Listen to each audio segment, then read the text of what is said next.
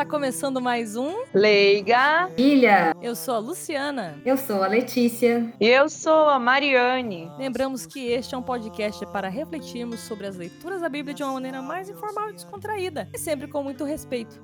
E hoje teremos o capítulo 2 de João.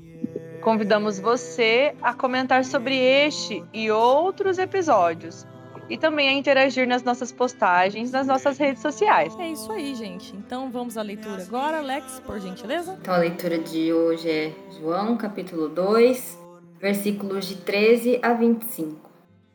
Estava próxima a Páscoa dos judeus e Jesus subiu a Jerusalém. No templo encontrou os vendedores de bois, ovelhas e pombas e os cambistas que estavam aí sentados.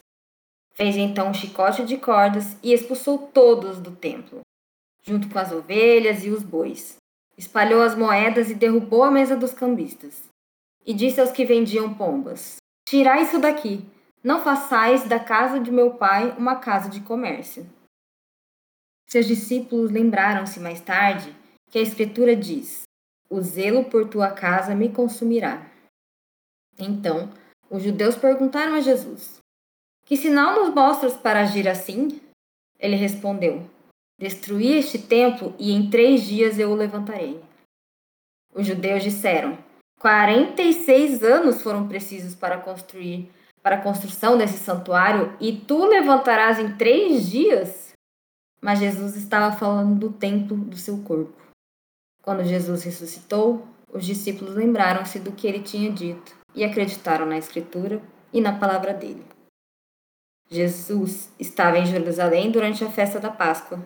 Vendo os sinais que realizava, muitos creram em seu nome, mas Jesus não, lhe, não lhes dava crédito, pois ele conhecia a todos e não precisava do testemunho de ninguém acerca do ser humano, porque ele conhecia o homem por dentro. Muito obrigada pela bela leitura, Let's. E agora vamos para aquele momento de contextualização em que a gente diz um pouquinho ali o que está acontecendo no momento que se passa o evangelho, um pouco da, da vida de Jesus naquele momento, algumas coisas ao redor e tudo mais. Se a Mari puder fazer para a gente essa contextualização. Vamos lá, então. Na verdade, eu fui um pouquinho a mais e eu achei super interessante. É, eu queria muito saber do porquê dessa ira de Jesus, né? Eu, eu falava assim, tudo bem, a gente entende que é uma questão de comércio e por ser dentro do templo, né?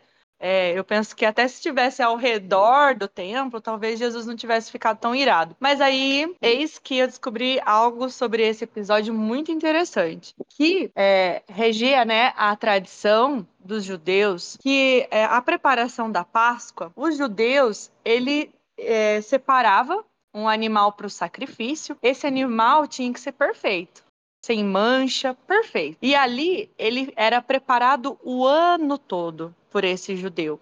Por, essa, por todos os judeus, né? E aí, nesse todo esse tempo, né? O que, que quer dizer isso? Quer dizer que a cultura, a tradição, a espiritualidade motivava que o judeu entendesse o, que aquele animal estava sendo dado em sacrifício no lugar da vida dele. Então, por isso, todos os dias ele precisava lembrar, refletir e se converter, né? E pedir perdão dos seus pecados, refletir sobre os seus erros. Então, ali tinha então é, a primeira coisa, essa preparação que era feita todo ano.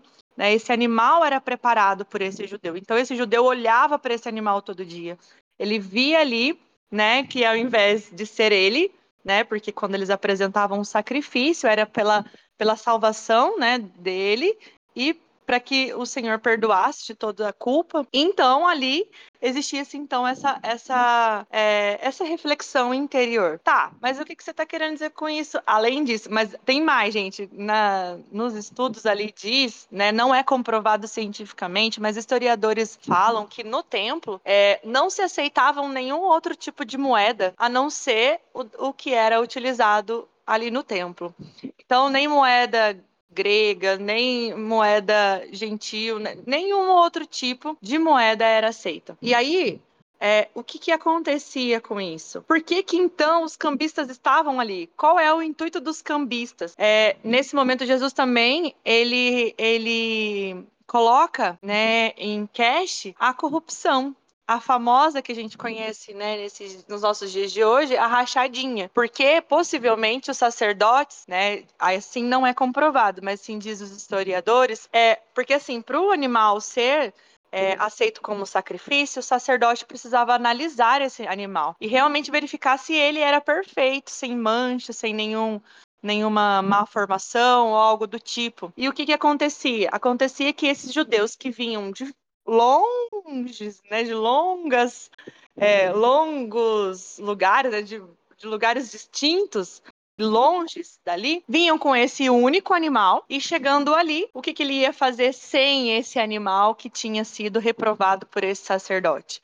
Acontecia então a, a compra desses animais que, vamos dizer assim, entre aspas, era considerado daí perfeito por esse sacerdote. Então, é, eu penso que é, isso para mim ficou muito mais assim encaixado no sentido, aham, entendido porque Jesus, né, pegou o chicote e realmente denunciou. Porque realmente ali ele estava querendo denunciar é, o quanto se estava indo contra toda a espiritualidade e quanto aos erros que realmente estavam sendo é, realizados, aos, aos erros e os abusos, né, sendo ali é, a profanação mesmo do templo, né? Então, por isso que Jesus fica tão irado. E eu achei que para mim fechou com chave de ouro isso aí. Excelente, Mari. Nossa, foi bastante esclarecedor. Muito obrigada pela sua contextualização. E agora eu vou começar nossas reflexões, né? E mesmo sendo uma leitura assim até conhecida, né? É, eu ainda também fico meio surpresa nas vezes que eu, que eu me deparo com, com o conteúdo dela, né? Porque praticamente todos os evangelhos a gente vê um Jesus assim, calmo, sereno, pacificador, né? Mas aquele realmente conseguiram tirar ele do sério, né? Nessa, nesse evangelho. É, nem quando assim Jesus estava sendo injustamente acusado e condenado à cruz, ele teve uma reação dessa. Então, realmente é um ponto, acho que a gente precisa de fato refletir a ira de Jesus nesse sentido. Então, é o caso de a gente prestar atenção naquilo, exatamente aquilo que deixou Jesus revoltado. E ele deixa claro, né, que o que deixou ele revoltado foi fazer da casa de Deus uma casa de comércio, né? Como a Mari bem explicou aí o sentido né, do porquê ali estava, o que, que era esse comércio que estava rolando ali, né? Mas, enfim, é, as igrejas, os templos, a gente não pode ter eles como um simples espaço físico também, né? Eles são verdadeiros locais sagrados e, e assim, como tal, né, sendo um lugar sagrado, ele tem que ter um, nós temos que ter um respeito, né? E, e também pedir que as pessoas, mesmo aquelas que não creem, né, tenham um respeito com com a nossa crença e o local em que a gente considera sagrado, né? E Jesus também condena essa hipocrisia dos comerciantes, né? Como a Mari falou, que vendiam esses animais para sacrifício e tal, né? É, e também, provavelmente, né, como a Mari bem falou, é, enganavam o povo, né? É, eh, para poder ganhar mais, enfim, né? Usando do templo para enganação. E ele, Jesus, fica muito bravo, né? Então a gente pode entender que, que realmente profanar um local sagrado como, como a, o templo e ainda mais, né, é, com o fim de enganação das pessoas, é de fato uma, um pecado, uma ofensa muito grave, porque pela reação de Jesus, né, a gente pode perceber isso. E daí me lembrou um pouco, assim, é, os locais que a gente visita hoje em dia que são considerados sagrados, que são populares e tal, é, tem geralmente algumas lojas ao redor e vendem algumas coisas. E eu não, não, não tô querendo dizer que se compara a esse tipo de comércio que é o da leitura, mas acho que a gente também pode refletir no sentido de quando a gente vai em locais como esses, se a gente está dando mais importância para a lembrancinha que a gente está comprando no lugar, ou do da experiência que a gente está tendo, pro, deveria procurar ter num lugar desse, né? Não, não que eu falei, não é, não, não devemos comprar nem nada disso. Acho que até ajuda, né, os comerciantes locais. Lógico que tem uns outros também que abusam demais, daí também já, né, começa a fugir um pouco e, fica perto da questão do evangelho, aí começa a falar, ah, não, mas aqui é a palma do Espírito Santo, né? Deixa eu falar aí que nem povo vendiendo na, na Idade Média, né? Ah, isso aqui é a pena da palma do Espírito Santo. Pelo amor de Deus, aí também não dá, né? Mas assim, vamos dizer uma camiseta, uma, um, um terço, alguma coisa, eu sei que eu entendo que não é nenhum pecado, mas pra gente refletir sobre quando for fazer esse tipo de visita e tal, se focar mais na experiência em si, em tentar encontrar realmente Deus nesse local, do que focar na, no souvenir ali, né? Então, passo agora a palavra para Alex. Sim, obrigada. Nossa, Mari, como foi esclarecedor a sua contextualização. Né? Ah, mas foi é... para mim também. Que eu nunca eu não, não saberia sobre isso, assim. É, e como é bom, né, a gente fazer uma leitura num, dentro de um contexto, é, fica muito mais rico. Bom, gente, eu acho que eu dei uma viajada na minha reflexão, mas enfim. É, porque eu tentei trazer para os dias de hoje. Assim, fiquei pensando de que maneira eu posso estar desrespeitando um templo sagrado. E aí, veio uma coisa até interessante porque tem a ver com o sacrifício do, dos animais ali. É, veio uma, é, uma coisa que estava me martelando já assim, já vários dias, antes mesmo da leitura, que é sobre as refeições que eu consumo.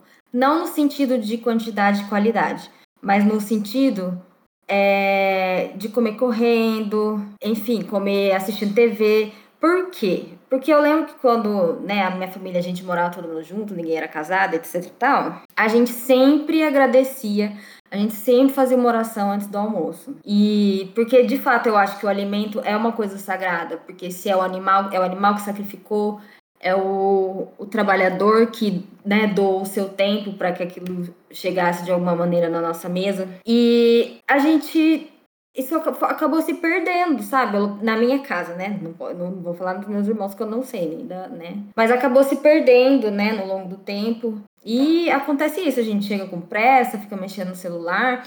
E parando para pensar, isso também é um completo desrespeito, né? Porque o alimento é aquilo que dá vida pra gente, né? Tanto no sentido espiritual quanto né, no sentido físico. Mas a gente tá lá, a gente não tá consumindo vida, a gente tá consumindo celular, né? E a outra coisa é com relação, quando fala ali, ah, que eles questionam Jesus, né, como se eles fossem os donos da razão, né? Tipo, ah, você vai construir, né, um, um templo que demorou não sei quanto para ficar, é, vai destruir, vai construir esse templo. E eu queria falar, na verdade, não da parte, né, que vou deixar daí para reflexão, reflexão não, para glória, na parte da resposta de Jesus.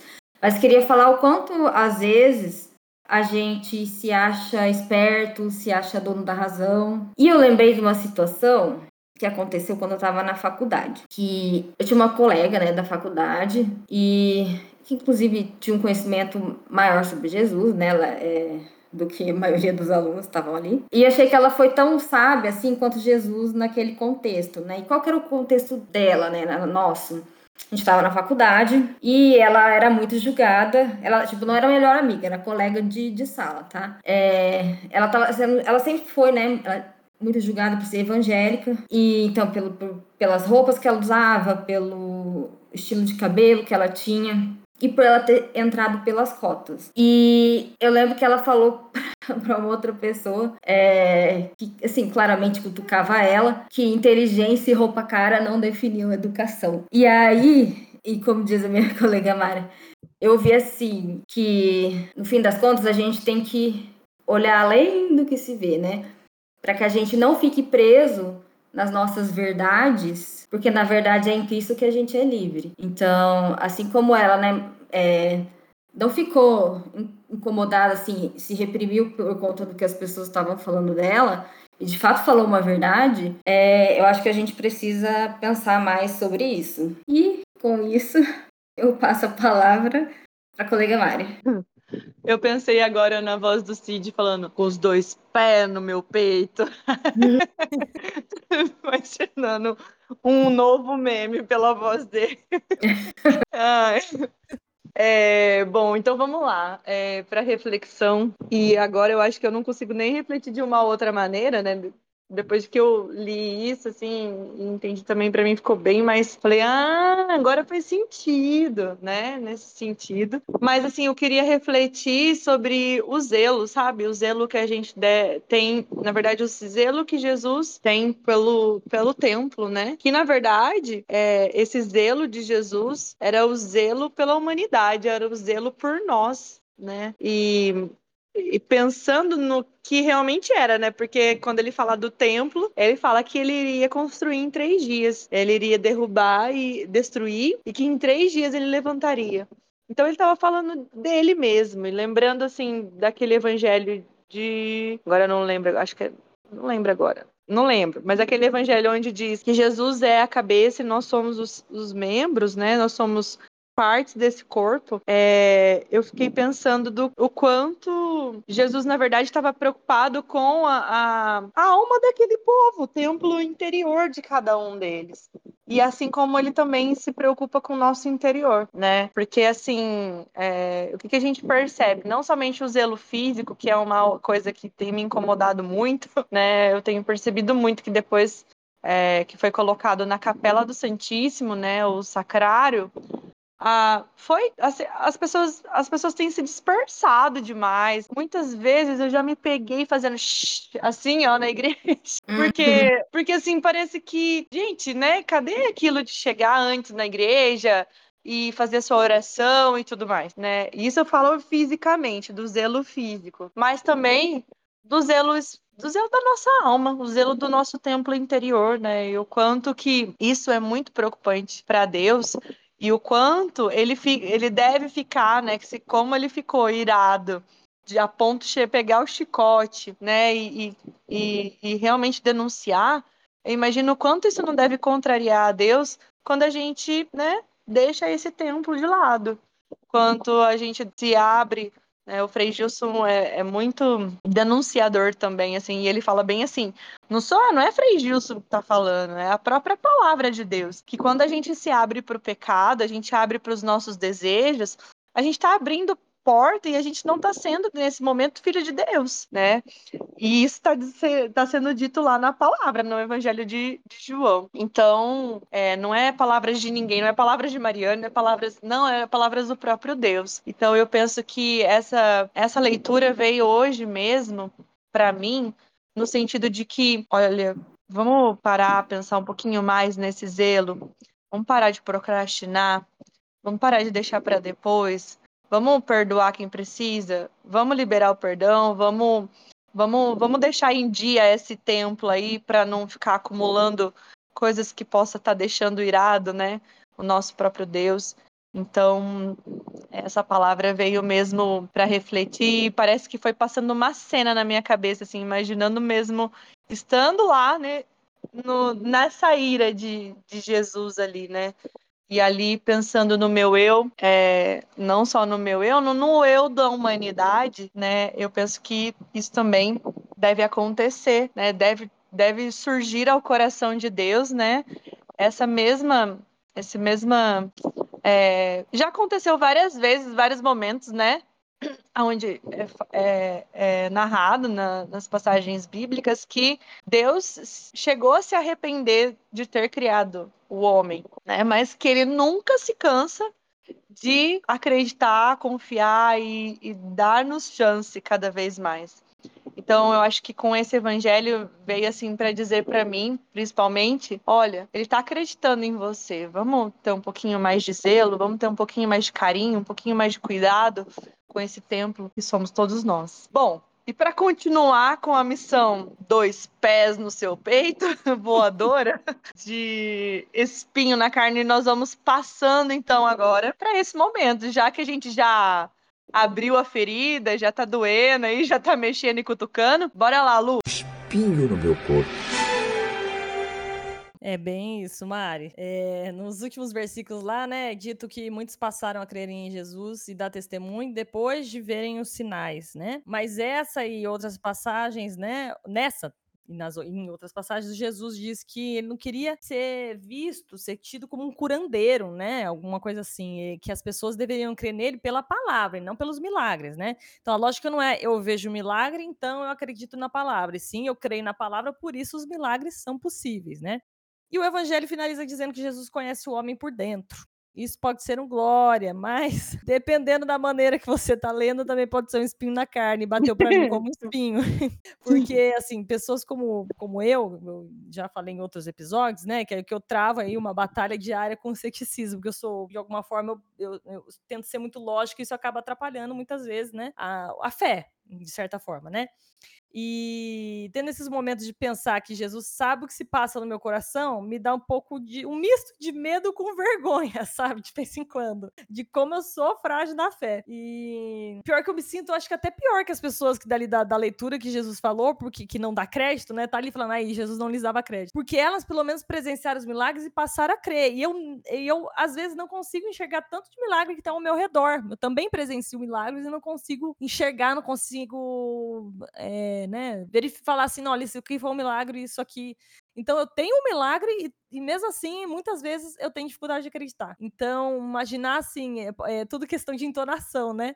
É, por exemplo, a pessoa fala, não, Jesus sabe o seu interior, daí você já sente reforçado. Aí no meu caso, o meu cérebro tava falando assim, Jesus sabe o seu interior, viu? então esse foi, esse foi um pouco do meu espinho aí na hora que eu tava lendo a leitura, eu fiquei pensando, é, ele sabe, ele sabe que tá aí dentro, viu? Então, cuidado, viu? Me, me, melhor dar um, tenta melhorar isso aí. Ai, ai. Mas agora a gente vai puxar para um lado assim mais esperançoso, mais radiante, que é o momento glória, em que eu chamo a minha colega Lex para falar pra gente. É, eu acho que é um momento um pouco clichê, mas eu acho que é porque, por ser clichê, é importante a gente fazer. a tentar sentir de novo, sabe? Porque o que a Luciana falou, eu acho que acontece porque, assim, existe uma, um distanciamento histórico, né? Se a gente pensar. Então, mesmo que não seja né, a história né, da, né, de Jesus, se eu penso numa história tipo Joana Dark, vamos dizer assim, eu parece que tá longe, sabe? Parece que não foi no mesmo mundo que acontecia, do meu mundo, é, esse era outro mundo. Que na verdade era, mas é, né, é estranho, eu acho que é isso que acontece. E também a questão de se repetir, principalmente na Páscoa, né? As leituras parece que a gente já sabe decor, né? Sim, se falar um trecho a gente termina. E acho que isso daí acaba que a gente esquece de viver esse momento. Então, apesar de ser clichê, eu acho que é muito, muito, muito, muito, muito importante a parte, né, que ele prometeu ressuscitar o templo do seu corpo, porque, né, em três dias, porque eu acho que ele também faz isso com a gente, né, e a gente pode encontrar esperança. Eu acho que é isso que, que eu gosto, né, a esperança, a esperança dá um quentinho, porque a gente pode estar tá assim, na pior fase da nossa vida. Tipo, hoje eu não tô, então eu não tô me sentindo assim. Mas quando eu tô, é onde a gente precisa ter fé para saber que, não sei se vai dar certo como eu queria que desse, sabe? Mas vai ter uma renovação e vai ter uma transformação. Então, essa esperança de que o, o, o bom vai acontecer, o melhor vai acontecer, e não é só para mim, entendeu? É para todo mundo. Ele não falou isso só para Letícia, que eu que li agora e peguei só para mim. Ele prometeu isso para todo mundo. Então, eu acho que é, é o maior glória, né? E, e, vai ser repetido sempre, porque também Deus nunca mudou essa promessa, sabe? Não, não existe isso. Essa é a promessa e, e, é até o fim. Então, por isso que eu acho que é um momento gloríssimo. Gloríssimo. Gloríssimo. Então, vamos puxar o gancho agora para aquele momento de dica que pode ser um livro, uma série, um filme, uma frase, uma proposta, o que vier no coração da nossa colega, que é o momento Boa Nova, e eu chamo a Mari. Quero partilhar,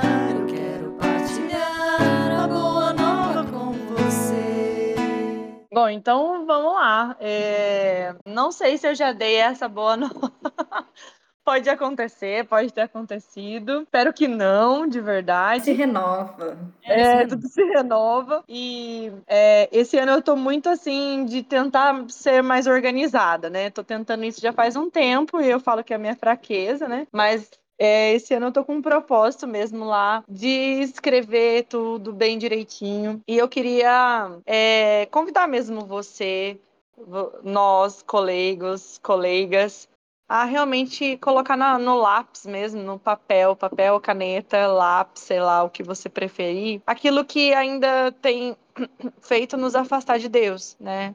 É, sabe assim, de aquelas coisas que a gente coloca como meta, como por exemplo o jejum do doce, do qualquer coisa que seja. Eu sei que a gente deu a dica do jejum, mas a gente coloca ali como um propósito, né?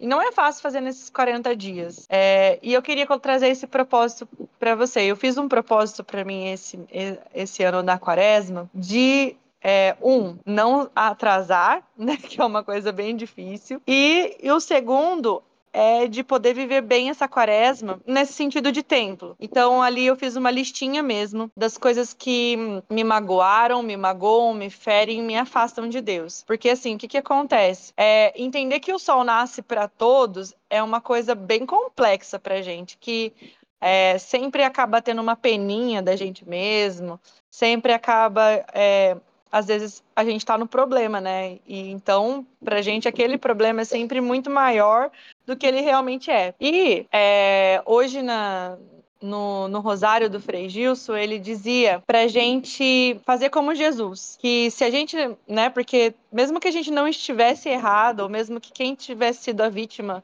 fôssemos nós, que nós pudéssemos usar da ignorância daquele que possa ter cometido. Então, assim como Jesus no alto da cruz, que em silêncio aceitou, ele ainda diz: Pai, perdoa-lhes, porque eles não sabem o que fazem, né? Então, que nessa nesse ano, nessa quaresma, a gente possa realmente listar ali e colocar ali aquelas pessoas que você rompeu com elas, que você não se não fala mais, que você é assim, sente aquilo ali que fica preso e que você possa se você não foi, né, o caso da é, a causa ou um dos, dos motivos, se a pessoa que te feriu, se você que é a vítima, que você possa assumir da ignorância do outro. Então, perdoar pela ignorância do outro, em não saber reconhecer ou não em compreender como você compreende. E que a gente possa dizer sobre todas essas situações: Pai, perdoa-lhes, porque eles não sabem o que fazem.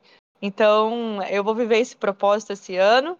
É, não que a gente é, ache assim, né? não estou dizendo assim que, ai, mas Mariane, o verdadeiro propósito é aquele que a gente não fala, realmente é aquele que não fala, mas como o Frei Gilson falou, para quase 400 mil pessoas, então eu estou partilhando de, um, de uma ideia e dizendo que eu vou fazer e eu espero que você também possa ter esse desejo de viver uma boa quaresma, um bom é, vivenciarmos, passar pela quaresma e vivenciarmos a Páscoa com muito mais sabor, muito mais alegria. É isso. Aqui a gente é da partilha, não tem que ficar escondendo nada. Não, exatamente. E não é numa, é, no sentido de tipo, ai, olha o que eu tô fazendo. Não, é, não, não é nesse sentido. Eu, eu acho importante para as pessoas, é até incentivo, eu acho, as pessoas, sabe? Concordo Sim. também. Acho que, que ajuda. Então, a... bora lá, né, gente? Bora fazer. Vamos Amém. todo mundo. Isso aí. Então, gente, estamos chegando ao fim de mais um Liga Partilha. Esperamos. Ah. É, tava esperando o ar. É, eu fiz. Ah! Esperamos que vocês tenham gostado e caso vocês queiram nos mandar seus comentários, suas sugestões, suas partilhas, seja da palavra, seja de um propósito, o que vocês quiserem compartilhar com a gente, a gente tá aberto para vocês nos nossos canais de contatos. Lex, conta pro pessoal. São as principais redes sociais, né, o Facebook, o Instagram e também é, nós temos uma lista de transmissão no WhatsApp, por onde a gente, cada vez que é, envia um episódio novo, a gente manda para essa lista. Então, se você é arroba Leiga, primeiro não esqueci de falar, né? Facebook, Instagram, arroba Leiga Partilha ou só Leiga Partilha, você encontra. E para entrar nessa lista de transmissão, se você tem a gente já no WhatsApp, né? Uma de nós três, pode também mandar, a gente cadastra e envia. Ou então, né, se por acaso você né, não tem o nosso contato, mas tem as redes sociais, pode mandar um, um direct que é com seu número que a gente coloca. Lembrando que não é, não é grupo, então a gente não, não fica mandando mensagem o tempo inteiro. É realmente para divulgar o podcast quando o episódio sai. Muito obrigada, Alex. E Mari, conta pro pessoal onde estão disponíveis esses episódios. Pessoal, tá bem fácil. Aonde você tá mais acostumado em ouvir o seu podcast favorito, Leia Partilha está lá. Então no Spotify, no YouTube, no, no Instagram, né? no Instagram. Então, nós estamos ali em qualquer outra plataforma né, que esteja disponível aí é, os podcasts, também você encontra o Leiga Partilha. Muito bem, então agora a gente está chegando ao final mesmo. A gente vai se despedindo em 3, 2, 1. Tchau! Tchau!